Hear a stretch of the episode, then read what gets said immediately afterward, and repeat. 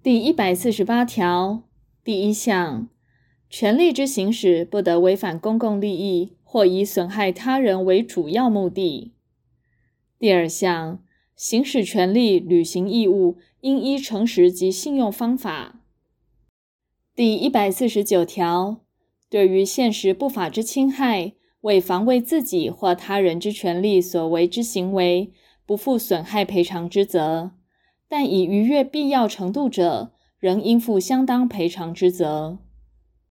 第一百五十条第一项，因避免自己或他人生命、身体、自由或财产上急迫之危险所为之行为，不负损害赔偿之责。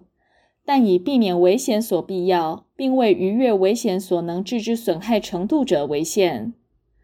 第二项。前项情形，其危险之发生，如行为人有责任者，应负损害赔偿之责。第一百五十一条，为保护自己权利，对于他人之自由或财产施以拘束、押收或毁损者，不负损害赔偿之责。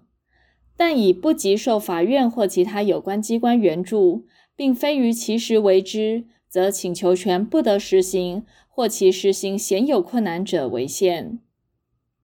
第一百五十二条第一项，依前条之规定，拘束他人自由或押收他人财产者，应及时向法院申请处理。第二项，前项申请被驳回或其申请迟延者，行为人应负损害赔偿之责。